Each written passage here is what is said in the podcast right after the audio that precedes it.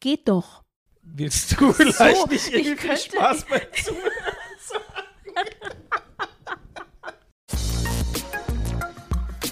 Love Brands, der Horizont Podcast. Herzlich willkommen, liebe Hörer, zu einer neuen Folge von Horizont Love Brands. Love Brands, das ist der Horizont Podcast über Marken, die wir lieben und die Menschen, die dahinter stehen. Mir gegenüber sitzt Bettina Sonnenschein. Und mein Gegenüber ist mein Kollege Santiago Campillo Lundbeck. Wir beide sind die Gastgeber von Love Brands und ab heute begrüßen wir euch immer zu zweit bei unserem Podcast. In unserer heutigen Folge, der ersten Folge des neuen Jahres, geht es um das Thema Nachhaltigkeit. Denn jeder will die Welt retten oder doch zumindest ein Shampoo kaufen, das dazu beiträgt, die Welt zu retten. Ob sich daraus aber auch gutes Marketing machen lässt, wird in der Branche gerade heiß diskutiert. Wir haben dazu mit jemand geredet, der es wissen muss. Christina Bulle. Sie ist die CMO von Procter Gamble in der Dachregion. Mit der Kampagne Gemeinsam stärker hat Procter Gamble ja seit Beginn der Pandemie durchaus Maßstäbe in Sachen Haltungsmarketing gesetzt. Auch, wie uns Christina Bulle erzählt hat, über Widerstände im eigenen Unternehmen hinweg. Wir sprechen mit ihr außerdem über die Digitalisierungsstrategie im Konzern, über Diversität und auch über ihre eigene Karriere beim weltweit größten Werbungtreibenden. Ein paar persönliche Tipps hatte Christina Bulle natürlich auch für unsere Hörer. Zum Beispiel, wie man äh, Talente im eigenen Unternehmen hält und überhaupt fürs eigene Unternehmen gewinnt. Und warum Müllsammeln am Wochenende ein sehr guter Freizeit- und Fitnesssport ist. Und damit genug der Vorrede. Wir wünschen viel Spaß beim Zuhören. Mein Name ist Christina Bulle, ich bin CMO von Procter Gamble und Procter Gamble ist eine Love Brand, weil ich in meiner Kindheit schon mit der Marke Ariel groß geworden bin. Meine Mutter war überzeugte Ariel-Verwenderin. Er hat mir immer gesagt, es gibt kein besseres Waschpulver. Und äh, ich bin früher mal nach Hause gefahren, als ich schon ausgezogen bin und habe mir immer Ariel aus dieser Tonne dann abgefüllt. Und, und dann irgendwann konnte ich es mir dann selber kaufen. Aber äh, ich bin tatsächlich Ariel-Liebhaberin und habe dann, als ich dann bei Procter Gamble eingestiegen bin, überraschend festgestellt, dass Procter Gamble hinter Ariel steckt. Sie sind offiziell also Erfinderin der Shared Economy, bevor es die Shared ja, Economy genau. überhaupt genau. gab. Frau Bulle, wir wollen einfach mal einsteigen mit der Kampagne, mit der Sie ins neue Jahr eingestiegen sind, gemeinsam stärker. Das war ja so das große Thema, die Lektion aus äh, der Corona-Erfahrung bei Procter Gamble. Jetzt gehen Sie ins neue Jahr, ein bisschen mit anderen Akzenten. Mhm. Heißt das, dass Sie gesehen haben, im letzten Jahr diese Strategie, Haltungsmarketing zu betreiben, Haltung als Thema des Marketings zu entdecken? Das hat für Sie funktioniert. Das ist eine gute Plattform für die Marke Procter Gamble. Oder ist es noch ein bisschen das Prinzip Hoffnung und Sie gehen ganz stark davon aus, das wird mal richtig gut funktionieren? Ja, also ich persönlich bin jetzt kein großer Fan von dem Begriff Haltungsmarketing, weil sich das so ein bisschen anhört, als ob das eine separate Strategie ist, wie so ein bisschen Schönwettermarketing. Und vielleicht müsste man mal unterscheiden, Procter als Marke und die, unsere Marken als Marke. Und gemeinsam stärker ist ja ein Corporate-Programm und da finden sich zum Teil mehrere Marken zusammen. Wenn wir mit unserem Handelspartner sprechen zum Beispiel und dort den Auftritt haben, dann finden wir ganz viele Marken, die dann entsprechend sich dafür einsetzen, dass wir Programme sozialer Natur unterstützen unterstützen. Procter ist weltweit der größte Werbetreibende. Wir haben Marken, die in vielen Kategorien führend sind und erreichen somit Millionen Menschen. Das heißt, von uns aus ist es eine Selbstverständlichkeit, dass wir uns für eine bessere Gesellschaft und für eine bessere Umwelt einsetzen. Somit ist das, wofür wir uns einsetzen und wofür wir stehen, eigentlich in unseren Marken verankert, weil wir haben die Marken als einzige Assets, um die Menschen zu erreichen, um die Stimme der Marken zu, zu nutzen, um die Menschen zu erreichen. Insofern sind die beiden Sachen miteinander verbunden. Wenn ich jetzt mal so Haltungsmarketing und das ist separiert von der Produktkommunikation, dann ist das immer ein Add-on. Es wird nicht authentisch und die Menschen, die verstehen das, dass das dann vielleicht nur eine, ein Trend ist, dass man heute mal über Gleichberechtigung redet und morgen dann nicht mehr. Und nicht mehr zum Beispiel eine Marke wie Always nehme seit 2014 haben wir die Like a Girl Kampagne. Gleichberechtigung ist für die Marke sehr wichtig. Wenn jetzt mal die Ergebnisse nicht so gut sind, dann heißt es ja nicht, dass Gleichberechtigung plötzlich nicht mehr so wichtig ist. Natürlich ist das wichtig für die Marke und verankert.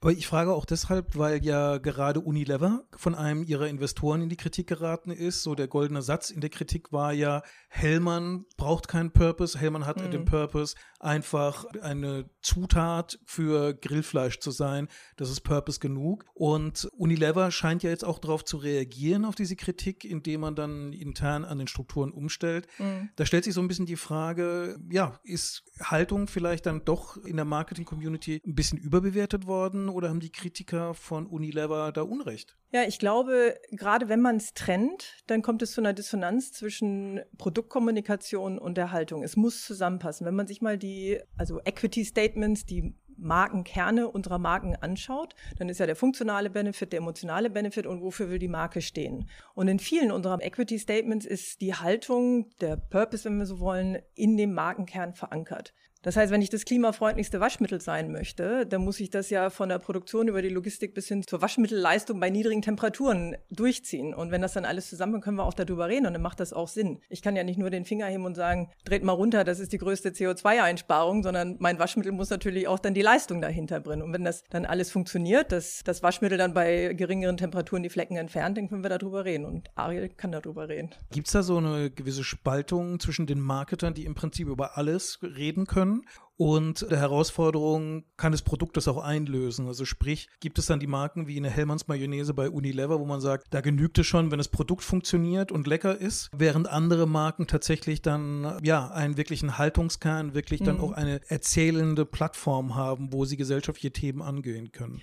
Es muss ja zum Markenkern passen. Gleichberechtigung passt zu Always, weil äh, wir uns für starke Mädchen, starke Frauen einsetzen. Insofern passt das Thema. Ich äh, kann jetzt nicht so spontan dieses Marketing-Statement für Hellmann äh, runterschreiben, aber das geht ja um Ernährung, gesunde Ernährung. Ich glaube, da findet man mit Sicherheit auch irgendwas, aber es muss zum Markenkern passen. Und wenn es nicht zum Markenkern passt, dann ist das tatsächlich vielleicht ein Interesse, was in diesem Sommer wichtig ist und da setzen wir uns für ein und nächstes Jahr ist es dann nicht mehr so wichtig, weil plötzlich die Umsatzergebnisse einbrechen und das sollte nicht so sein. Gibt es eine Produktmarke bei Procter Gamble, wo Sie sagen, das ist jetzt vielleicht eine Marke, wo ich nicht das ganz große gesellschaftliche Thema drauf aufmachen kann? Das ist eine Marke, wo es okay ist, wenn sie über die Produktqualität funktioniert? Ich glaube, wir haben einige Marken. Es muss sich auch nicht für jede Marke anschicken, jetzt groß über Purpose zu reden. Also, ne, ich weiß, wenn ich jetzt so Old Spice nehme, ne, das ist irgendwie eine Marke, die soll Spaß machen und die riecht gut und die lässt sich auch mal gut über unter dem Weihnachtsbaum dann verschenken. Also weiß jetzt nicht, ob wir mit Old Spice über große Haltung reden müssen, aber wäre auch schön, wenn wir es dann irgendwann machen könnten. Aber es muss zu der Marke passen. Ich würde vielleicht gerne noch mal einen Schritt zurückgehen zu dem Inhalt dieser gemeinsam stärker Kampagne.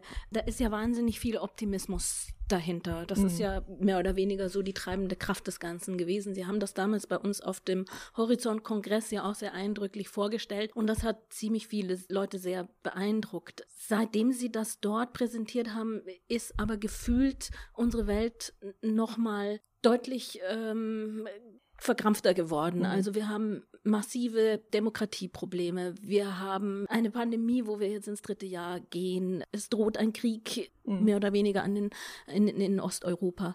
Wo nehmen Sie denn selbst persönlich eigentlich noch diesen Optimismus her? Sie sitzen hier sehr strahlend, aber wo kommt denn Ihr Optimismus her, dass so eine Kampagne immer noch eine Lösung sein kann? Mhm. Also ich bin von Grund auf ein optimistischer Mensch und ich mag gerne träumen.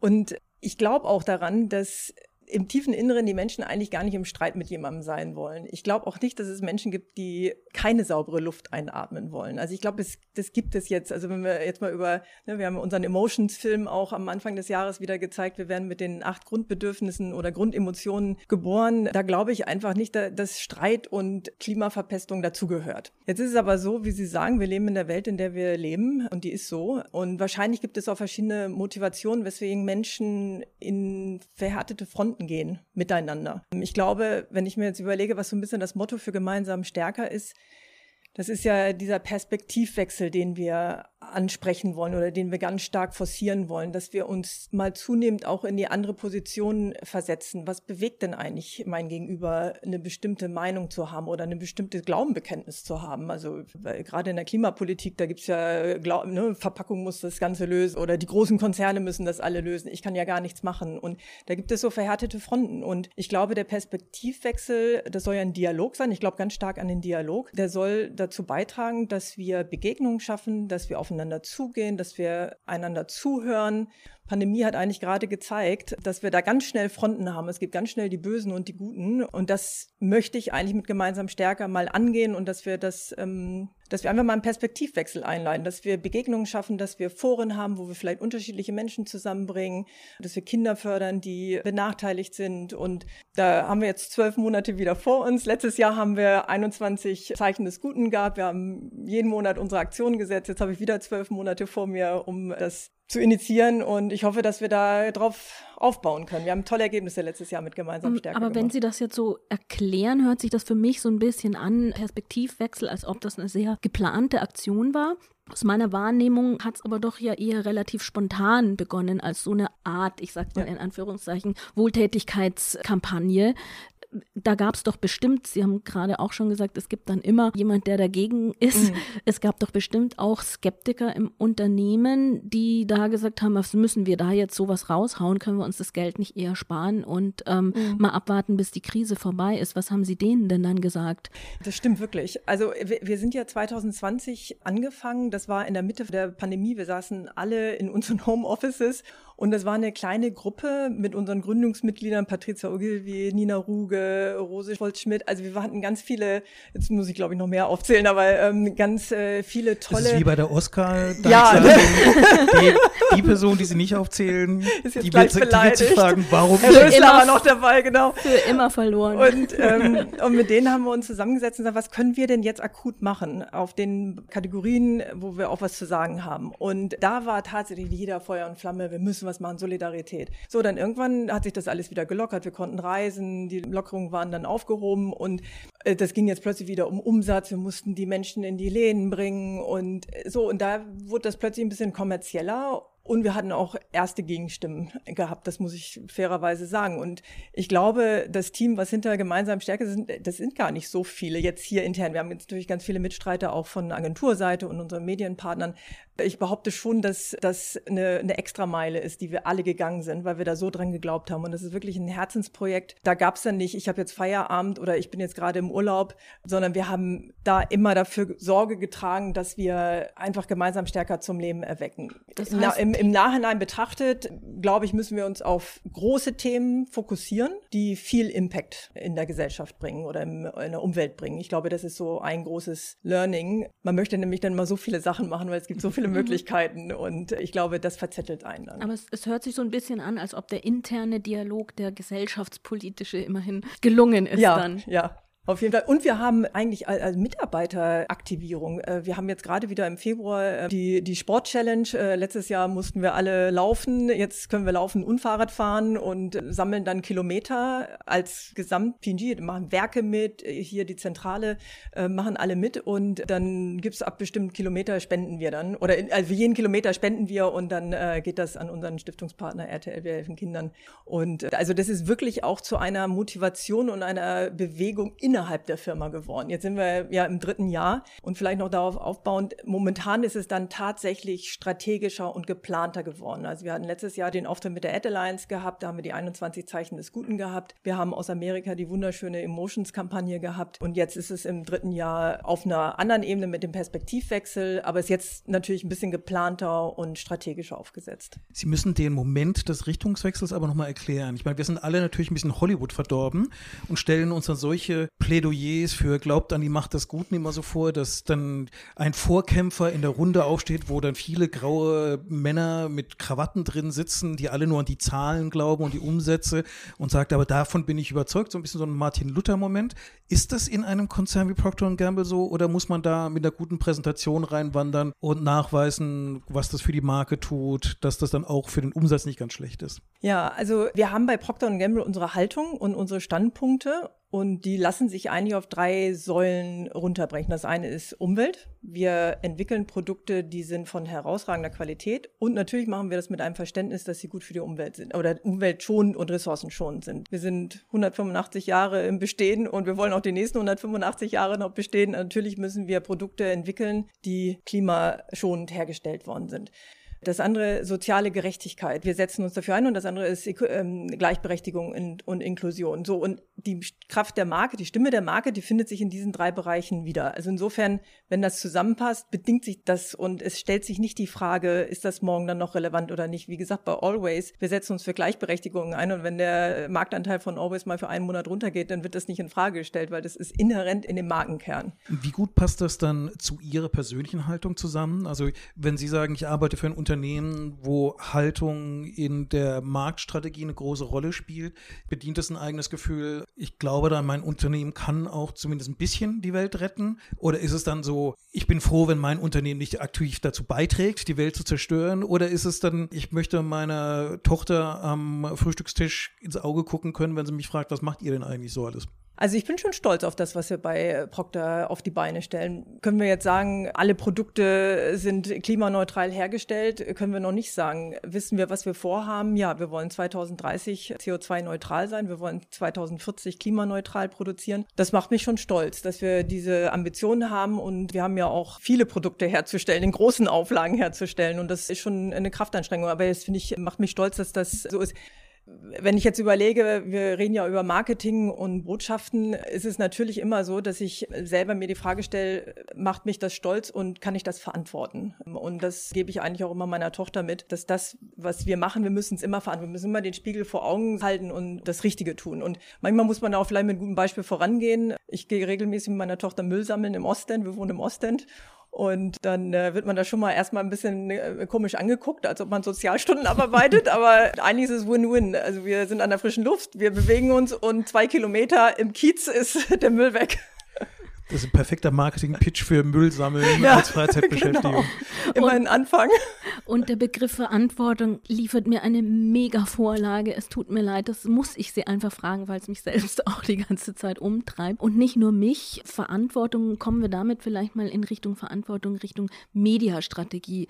Im vergangenen Herbst sind diese Facebook-Files veröffentlicht worden und der Aufschrei war enorm nach wenigen Monaten redet keiner mehr drüber, obwohl der Begriff Verantwortung wirklich in aller Munde war. Wo hört's denn dann da auf? Ist, wenn es dann um den Umsatz geht, das plötzlich doch nicht mehr so wichtig? Mhm. Also es ist eigentlich end-to-end -end so im Neudeutsch. Fängt bei der Produktion an, Logistik, Produktherstellung, Kommunikation, aber auch, wie ich die Menschen erreiche. Das ist in unserer Verantwortung, dass wir mit den Partnern und Medienhäusern und, sagen wir mal, Kanälen zusammenarbeiten, die unseren Brand Safety Standards entsprechen. Und wir haben das mit unserer Größe in der Kontrolle, das auch ähm, einzufordern. Und die Dialoge sind ja da. Und dann auch zu sagen, wir machen einige Sachen nicht. Aber wäre es dann nicht auch ein Megazeichen, wenn ein Procter Gamble einfach mal als wirklich größter Werbespender der Welt sein Etat aus Facebook-Ads rausziehen würde und sagen, so, und jetzt kommen ja. wir ohne euch klar, denn sie hätten ja auch die finanzielle Power, um das anderweitig zu erreichen, nehme ich mal an. Ja, wir haben mit Facebook natürlich Dialoge, um Brand Safety Standards äh, einzuhalten und zumindest kann ich für den deutschen Markt sprechen, kann ich das, was wir machen, verantworten. Das ist ein Wort. das heißt, es gibt da so gewisse Grenzen, über die man gehen kann und andere werden dann ja, doch gezogen. Also wir haben ganz tolle Partnerschaften mit Medienhäusern, die die gleiche Haltung und die gleichen Standpunkte vertreten. Wir haben natürlich ganz viel in der programmatischen Aussteuerung, wo ich das natürlich sehr stark kontrollieren kann. Äh, wir äh, arbeiten mit Anbietern zusammen, die unsere Safety-Standards erfüllen und dementsprechend werden auch die Investitionen dorthin gehen. Das ist eigentlich verantwortungsbewusst. Aber Sie haben da doch jetzt gerade mit Gemeinsam Stärker ein sehr schönes Beispiel, weil das ist ja eine Kampagne, die Sie mit der Ad Alliance zusammen auch aufgesetzt haben, wo da mit einer Nasan Eckes als RTL-Moderatorin ja auch die Medienmarke sehr aktiv jetzt in der, in der Kampagne Gesicht zeigt. Facebook bei aller Liebe, selbst wenn Mark Zuckerberg sich da hinstellen würde, wäre das jetzt nicht wirklich ein Werbeeffekt in Deutschland. Also da können ja die klassischen Medienanbieter ihnen etwas liefern, was tatsächlich Social Media so nicht findet. Das verlockt sie aber nicht zu sagen, von wegen, ja, das ist vielleicht ein bisschen anrüchig, wie wir in der letzten Zeit gesehen haben. Es hat Medienwirkungsmechanismen, die wir so eigentlich nicht wirklich wollen. Da sehen wir, dass die alten Player tatsächlich auch noch neue Tricks lernen können den Sprung zu machen, zu sagen, und da gehen wir jetzt massiv zu denen wieder zurück? Naja, also wir müssen ja erstmal immer beim Konsumenten anfangen, beim Medienverhalten vom Konsumenten anfangen. Und da haben wir in Deutschland noch eine sehr stark linear TV-lastige äh, Gesellschaft. Wir schauen gerne Fernsehen, wir schauen viel Fernsehen. Selbst die jüngeren Menschen schauen noch eine Stunde Fernsehen pro Tag. Und dann muss ich mir überlegen, welches Markenportfolio habe ich denn? Ich habe ein Markenportfolio, was in eigentlich jedem Haushalt sein soll. Feri, Meister Proppe, Agel möchte ich eigentlich in jeder Küche sehen. So, und dann muss ich mir halt überlegen, welcher Anbieter gibt mir Mass Reach? Und da sind die klassischen Marktteilnehmer äh, sehr führend. Und da ist auch noch TV sehr führend. Und wenn ich das dann übereinander bringe mit das, was die Marke erreichen möchte und in wie viel Erreichbarkeit oder in wie viel Haushalten wir stehen möchten, dann wird da schon ein Schuh draus. Und dann gibt es allerdings wieder Marken, die sind vielleicht kleiner, nischiger oder wir haben Zielgruppen, die kann ich dann über soziale Medien besser erreichen mit einer anderen Botschaft. Das ist alles im Mix auszusteuern und hängt dann pro Marke ab. So, wir haben uns jetzt, glaube ich, relativ tief in die Marketing-Wirkungsmechanismen reingebohrt zu Procter Gamble. Ich finde, wir sollten eine kleine Pause machen und dann der persönlichen Marke Christina Bulle ein Forum bieten. Und das wollen wir machen nach dem ganz klassischen Marketing-Parameter der vier Ps. Place, Promotion, Price und Product. Und haben das in vier Fragen an Christina Bulle auf, aufgespalten.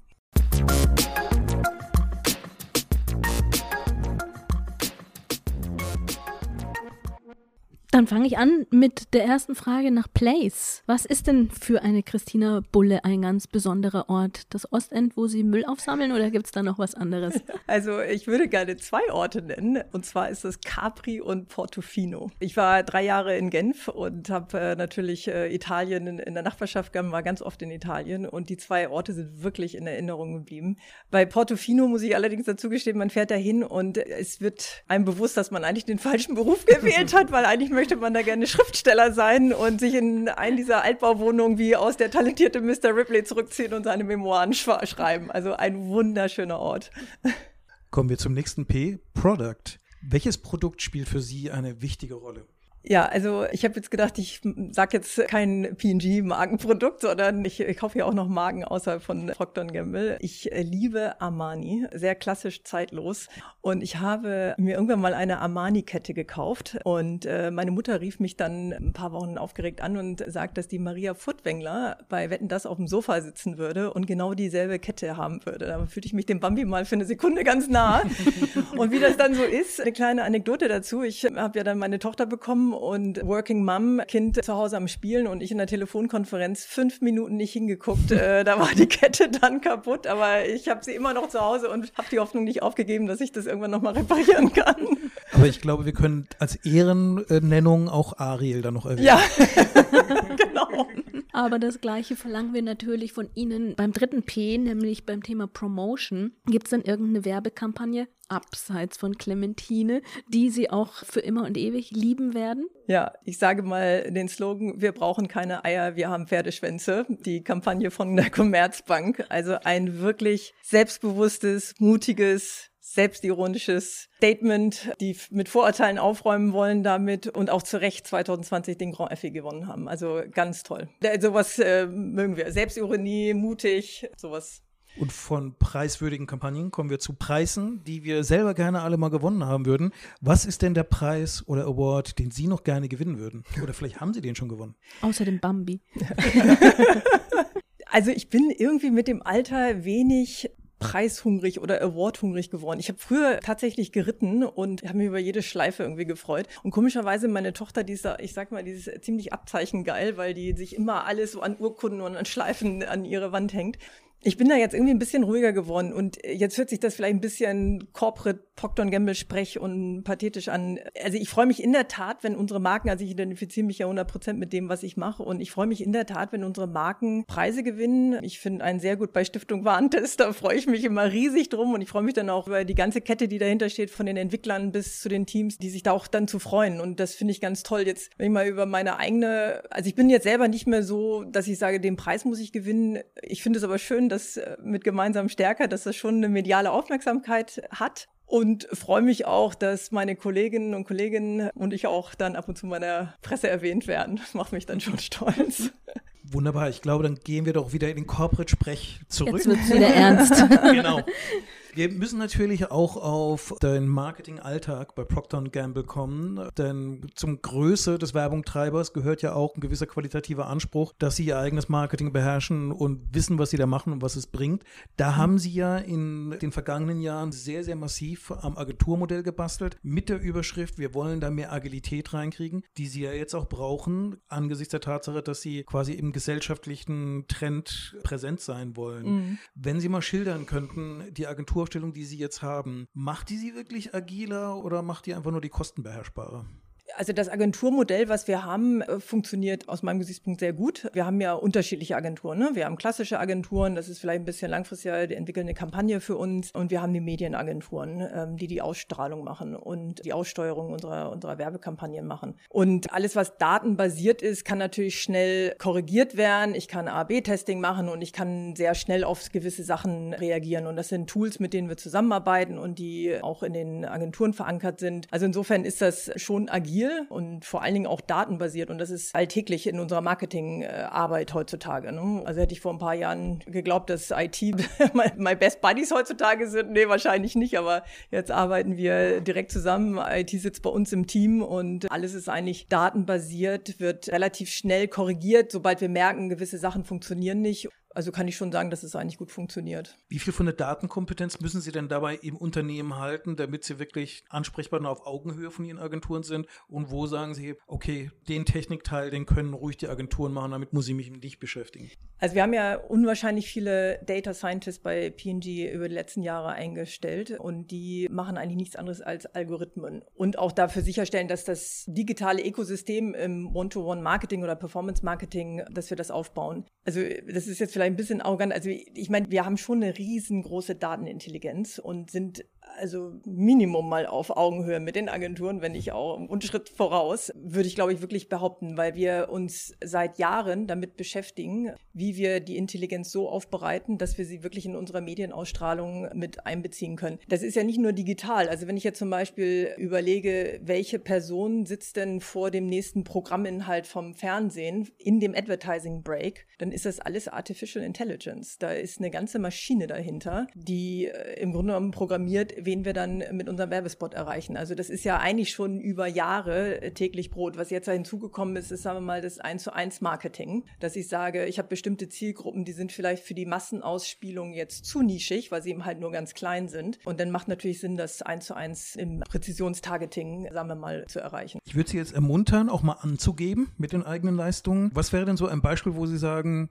okay, da sind wir im Handeln von Daten, im Analysieren von Daten besser und da könnten die Agenturen sogar was von uns lernen. Ja, das One-to-One-Marketing, glaube ich. Also was wir mit Pampers machen, um gezielt Mütter zu erreichen, das ist alles bei uns entwickelt und da sind wir schon wirklich sehr gut. Weil Mütter sind ja eine kleine Zielgruppe. Also wir haben ja noch ganz viel Pampers-Werbung auch im Fernsehen. Da muss man denken, da ist ja ganz viel Streuverlust. Ist es auch. Aber wir wollen ja auch die Menschen erreichen, junge Frauen, junge Eltern, die irgendwann auch vielleicht äh, Kinder bekommen möchten. Und da sind wir natürlich mit unserer Markenkommunikation Pampers, die beste Winde für Babys, wollen wir natürlich im Kopf verankern verankert sein. So, dann gibt's aber eben halt verschiedene Portfolien, Pens, die wollen wir natürlich gezielt One-to-One -one ausspielen. Always Cups ist zum Beispiel auch nicht gerade ein Produkt, was jede Frau benutzen möchte. Auch dort haben wir in unserer Datenintelligenz die Frauen erreicht, die gesagt haben, Always Cups ist was für mich. Wichtig ist natürlich immer zu überlegen, hat das denn was gebracht im Abverkauf? Da muss man dann den Close Loop, da muss man einen Handelspartner mit einspielen. Aber jetzt haben wir andere KPIs, von denen wir gesagt haben, wir haben die richtige Zielgruppe erreicht, also Targeting Accuracy und wir haben auch die richtigen Reaktionen auf die Werbung bekommen. Ad Recall, sowas kann man ja dann alles messen, Brand Uplift etc. Und da funktioniert es eigentlich ganz gut. Aber wie gesagt, ne, unser größtes Markenportfolio ist eigentlich Mars Households. Ne? Also wir haben, das sind ja wenigere Produkte, die wirklich sehr kleine spitze Segmente haben. Aber das ist ja eine sehr kuriose Situation. Sie holen eine ganze Menge Analyse, Komplexität rein, um im Prinzip eine Marketingstrategie zu machen, die von außen gar nicht wirklich wahrgenommen wird. Auf der anderen Seite, um ein Beispiel zu bringen, es gibt so diese ganz kleinen Momente, wo sich eine Marke geäußert. Ein sehr schönes Beispiel war ja jetzt die Bahn, die auf einen Tweet von Julian Reichelt zum Snickers Gate im Bahnrestaurant reagiert hat und damit einen gefühlten Jubelsturm, was ja vielleicht auch in der Person Reichelt liegt, im Twitterversum ausgelöst hat. Mhm.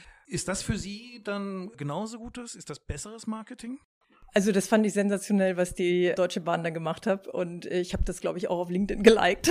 Und ich glaube wirklich, da können wir besser werden. Also die tagesgenauen Reaktionen auf bestimmte Sachverhalte, ich glaube, da können wir wirklich besser werden. Und äh, da sind wir auch manchmal, glaube ich, ein bisschen träge muss man ganz ehrlich sagen. Da, wo die großen Investitionen gehen, das ist alles datenbasiert und wir müssen sicherstellen, dass das effizient und effektiv ist, weil da sind natürlich auch die, die größeren Werbebudgets dann drin.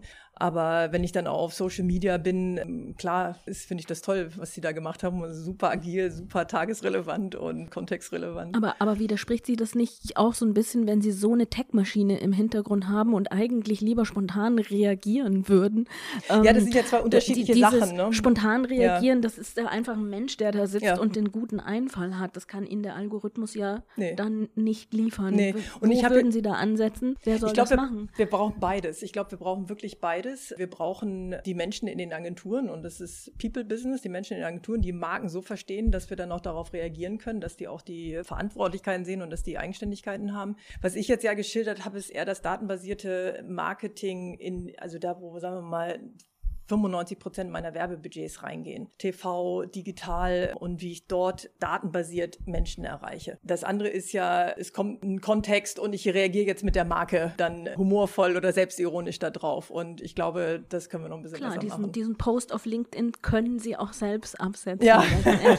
was vielleicht sogar auch eine gewisse Vorbildfunktion hätte, wenn ja, Sie als ja, Procter Gamble sowas ja, mal loslassen. Das stimmt, würden. das stimmt. Ich bin ja erst spät zu diesen sozialen Medien gekommen und ich bin da immer noch ein bisschen zögerlich, aber schreibe tatsächlich meine Texte selber, was man vielleicht nicht vermutet. Und äh, ich bin immer noch so ein bisschen zögerlich, aber das werde ich mal machen. Welche Vorteile hat es denn überhaupt, die Marketingchefin von Procter Gamble Deutschland zu sein in dieser Hinsicht? Sind Sie ein Vorbild? Haben Sie das Gefühl, Sie selbst sind ein Vorbild oder das Unternehmen ist ein Vorbild?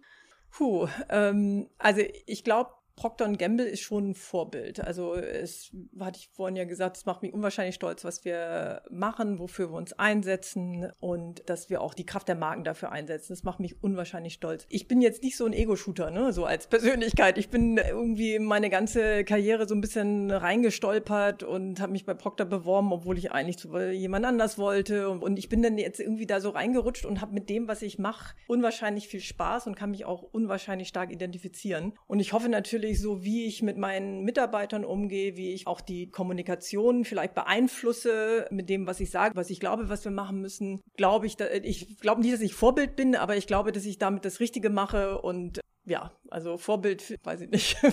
ob ich aber das wir, so sagen möchte. Aber, aber werden Sie jetzt beispielsweise in einem Marketingclub, werden Sie von Kollegen angesprochen, so nach dem Motto, Christina, wie macht ihr das eigentlich bei euch? Also ja, ich bin ja in diesen ganzen Clubs gar nicht drin.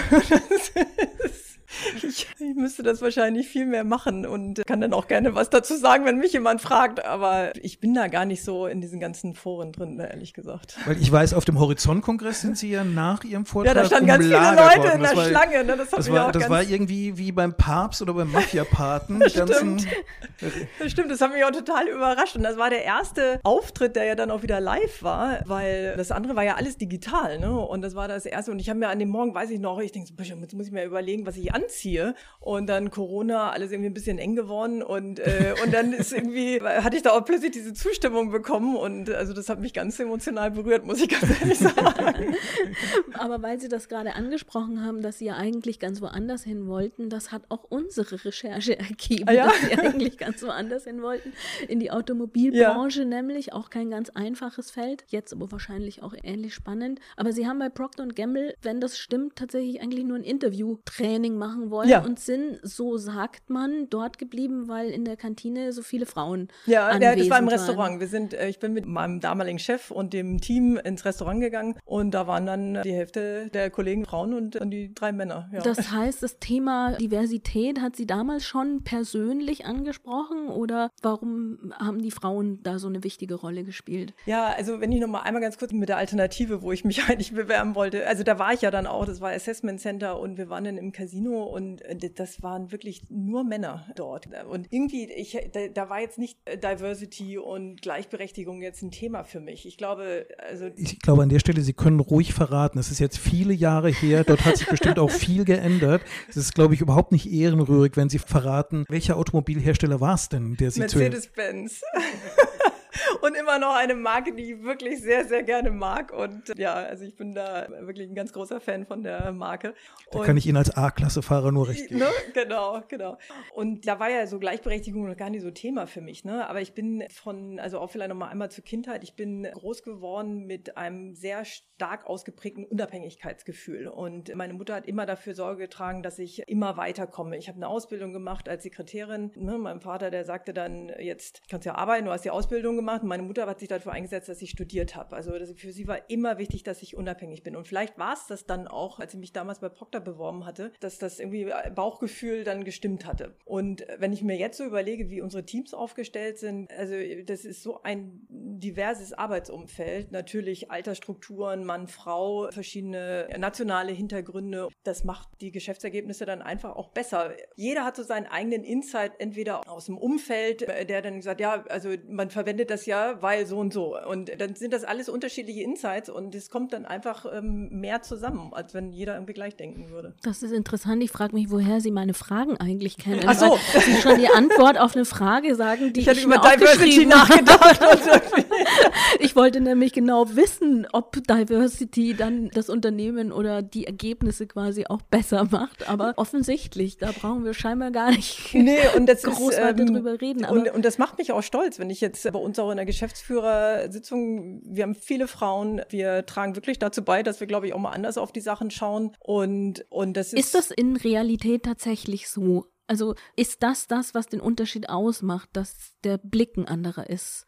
Ja, ich glaube schon. Also ich kann jetzt nicht aus der Sicht der Männer sprechen, aber ich glaube schon, dass im Dialog einfach andere Sichtweisen rauskommen, auf den Tisch kommen, dass zum Teil vielleicht auch ein bisschen balancierter, ein bisschen dialogfähiger, vielleicht nochmal hinten nachbearbeitend. Also da sind verschiedene Skills, die wir Frauen, glaube ich, irgendwie haben, um einfach dann auch gute Ergebnisse zu erzeugen. Wäre das dann auch ein Rat, den Sie jungen Frauen, die am Anfang der Karriereleiter stehen, heute geben würden, auf dieses Bauchgefühl zu hören, wie Sie es damals gemacht haben? Und ins Restaurant zu gehen und ja. gucken, welche Kollegen wie, anwesend sind. Wie viele, genau. wie die Aufteilung so ist? Das ist ja so ein Bauchgefühl zu entwickeln, ist ja, ich weiß gar nicht, wie, man, wie, wie ich das bekommen habe und wie ich darauf dann hören kann. Also ich glaube, dass das eine ist natürlich rational abwägen, fühle ich mich da wohl mit, macht das Sinn, ja, nein, was sind die Gefahren, was sind die Risiken und ich, das habe ich ganz oft gemacht in meinem Leben. Und dann ist es aber immer so, dass ich dann gerne einmal schlafen möchte und dann morgens aufwache, was ist mein erstes Gefühl? Ja, mir, weiß ich, hatte ich glaube ich auch irgendwo mal geschrieben, über Nacht entschieden, dass ich äh, nach Japan gehe für drei Jahre. Also das wurde mir an einem Mittwoch vorgestellt, die Option und am Donnerstagmorgen habe ich gesagt, mache ich. Und das ist dann schon auch so ein Bauchgefühl gewesen. Ich war ja damals als Studentin in Japan für fünf Monate und irgendwie waren so diese Erinnerungen von früher, Japan ist ein unwahrscheinlich tolles Land. Und war das jetzt meine einfachste Phase und Zeit? Nein, mit Sicherheit nicht. Ich bin krank geworden, Beziehungen auseinandergegangen. Aber mit Sicherheit die lehrreichste und die schönste Erfahrung, die ich in meinem Leben machen konnte. Und deswegen bin ich so im Nachhinein dann stolz, ne, dass es dann auch durchaus funktioniert hat. Und dann hat man ja mal den Weg eingeschlagen und dann muss man auch das Beste daraus machen. Hätte Ihnen kein Algorithmus äh, nee. vorgeben können. Nee, wirklich nicht. Aber zum Thema Diversität, also Ihr erster großer Managementposten war ja Braun Female Beauty. Das war ja der erste große Fachbereich, den Sie betreut haben. Das klingt ja natürlich so ein bisschen nach einem Job, wo man sich sagt, ist das jetzt, weil sie da jetzt die perfekte Managerin dafür war oder ist das jetzt, weil Female Beauty natürlich von einer Managerin betreut werden muss? Ähm, das hören ja jetzt keine Leute, was ich jetzt hier sage. Wir haben eine mega wir Reichweite. Sind ja entre nous. Wir, haben, wir sind ja entre nous. Also vom Level her war ich in Japan schon Direktorin. Also wir haben ja dann irgendwann die Titel ein bisschen angepasst. Also den, ich hatte in Japan eigentlich den gleichen Level gehabt. Und man hatte mir damals eine Beförderung zum nächsten Level angeboten, wenn ich nach Amerika gehe.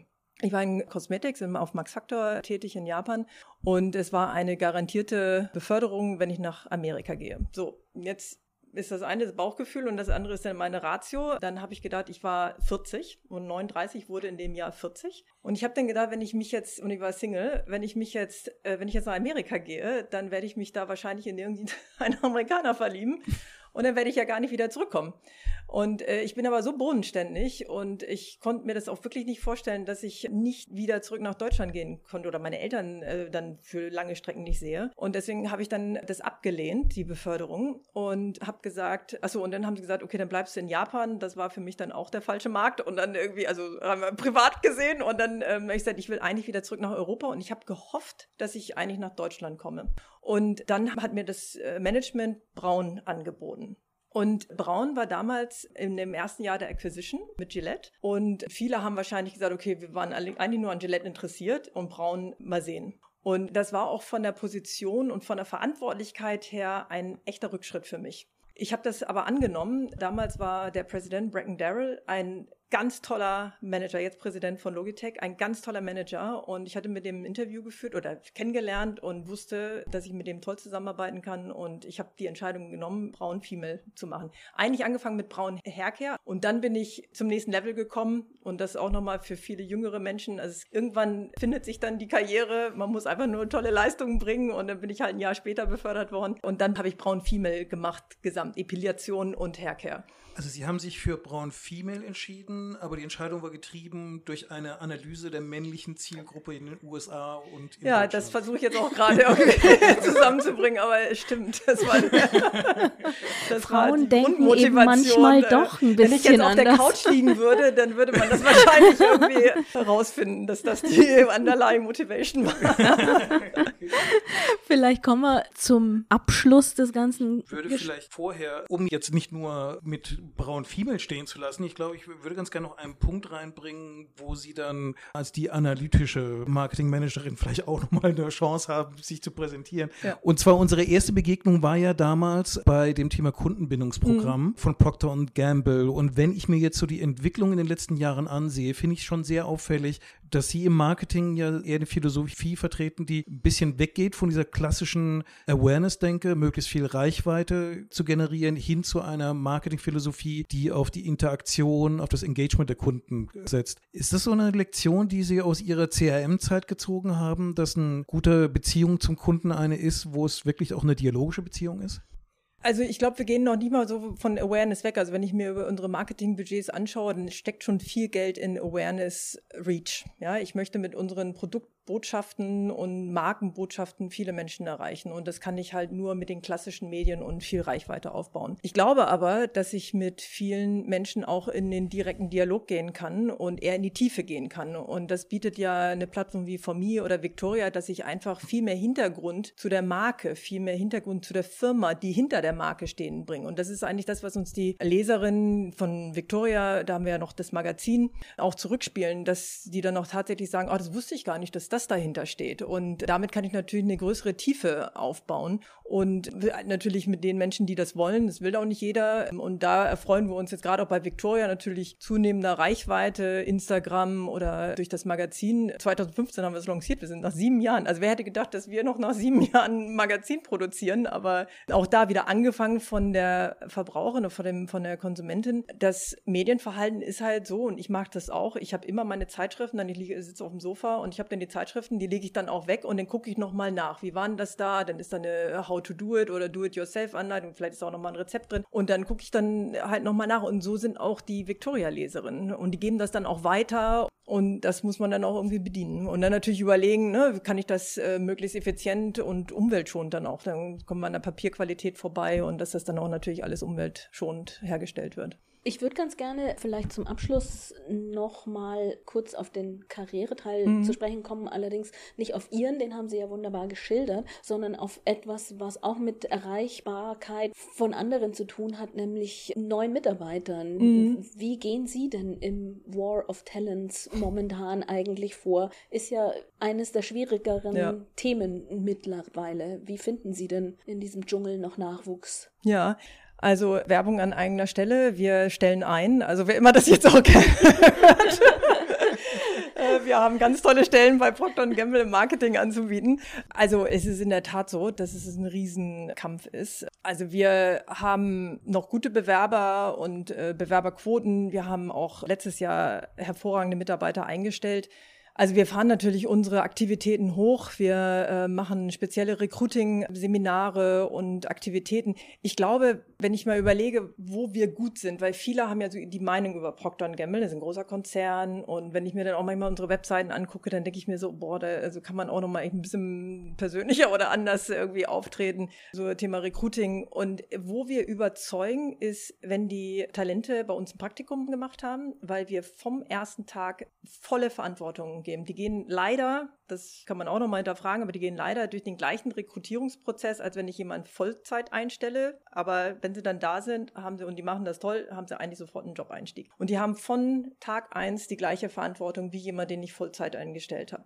Und das ist eigentlich, wo wir mit unseren Mitarbeitern oder auch die Nähe, die jetzt zum Beispiel die Procter Gamble-Chefin Astrid Teckentrupp dann auch äh, gibt, die, die Nähe, die, die Zugänglichkeit, ich glaube, damit überzeugen wir. Und äh, wir haben halt keine Hierarchien. Und das sind eben halt dann, sagen wir mal, so ein bisschen so die Sachen, die wir jetzt bei diesen Recruiting-Seminaren ins Rennen werfen wollen. Das sind natürlich die haben, die sich für unsere Branche interessieren und wo wir dann hoffentlich mit unserer Persönlichkeit und mit unseren Werdegängen auch überzeugen können. Und wenn ich jetzt auch so junge Talente habe, die so sieben, acht Jahre in der Firma Firma sind, was die für tolle Werdegänge machen. Ne? Die fangen hier an, die gehen dann nach Genf, die kommen dann wieder zurück, werden befördert. Also das sind unwahrscheinlich diverse Werdegänge und damit hoffen wir, dass wir dann auch überzeugen können. Und wir haben natürlich, das ist, wir sind Fokusmarkt und haben eine relativ große Organisation, über 100 Marketeers, die wir hier in äh, Deutschland haben oder in der Dachregion haben und haben dadurch natürlich viele Stellen. Kundenmarketing, Corporate Marketing, Brand Marketing, mehr analytisch, mehr datenbasiert, mehr medialastig. Also wir haben und digital lastig, wir haben eigentlich äh, relativ viel im Angebot. Sie haben eine Geheimwaffe, glaube ich, hier noch nicht erwähnt, die vielleicht auch als Tipp für die Kollegen in anderen Marketingorganisationen ist. Und zwar, wenn ich mal aus LinkedIn zitieren kann, die legendären Marketingpartys von Procter Gamble.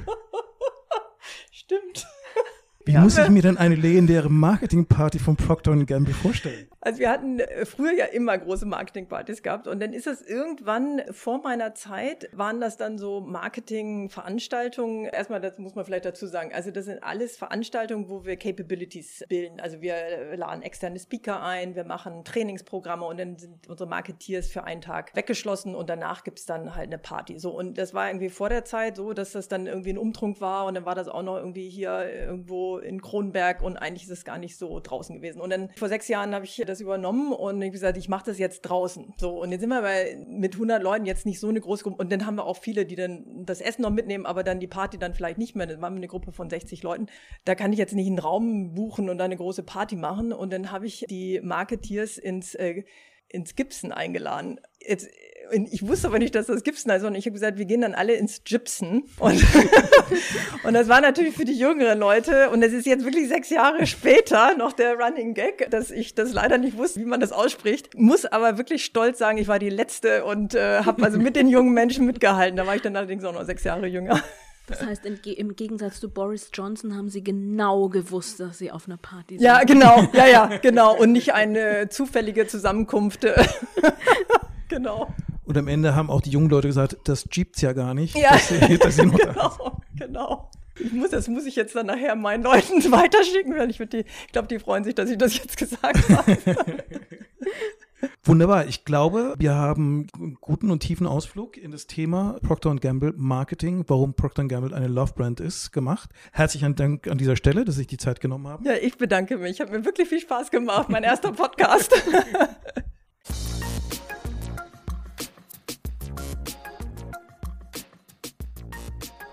Das war es wieder bei Horizont Love Brands. Wenn es euch gefallen hat, könnt ihr uns natürlich auf iTunes und Spotify mit Sternen entsprechend bewerten, damit uns noch mehr Hörer finden. Und es ist immer eine gute Idee, uns auf eurer jeweiligen Podcast-Plattform zu abonnieren, damit ihr immer regelmäßig informiert werdet, wenn die nächste Folge wieder live geschaltet wird. Und wenn ihr jetzt gar nicht genug von dem Podcast haben könnt und noch mehr hören wollt, kann ich euch zum Thema Markenerhaltung natürlich noch weitere Folgen empfehlen. Zum Beispiel haben wir mit Marc Opelt, dem Vorsitzenden des Bereichsvorstands Otto, darüber gesprochen, warum Diversität so wichtig für die Transformation einer Traditionsmarke ist. Und Lemonade-Gründer Paul Bethke hat uns bei seinem Love Brands Besuch erzählt, wie sich aus einer Haltungskampagne eine profitable und gleichzeitig nachhaltige Marke aufbauen lässt. Aber vor allem freuen wir uns natürlich, wenn ihr auch das nächste Mal wieder dabei seid, wenn wir hier wieder sprechen bei Horizont Love Brands.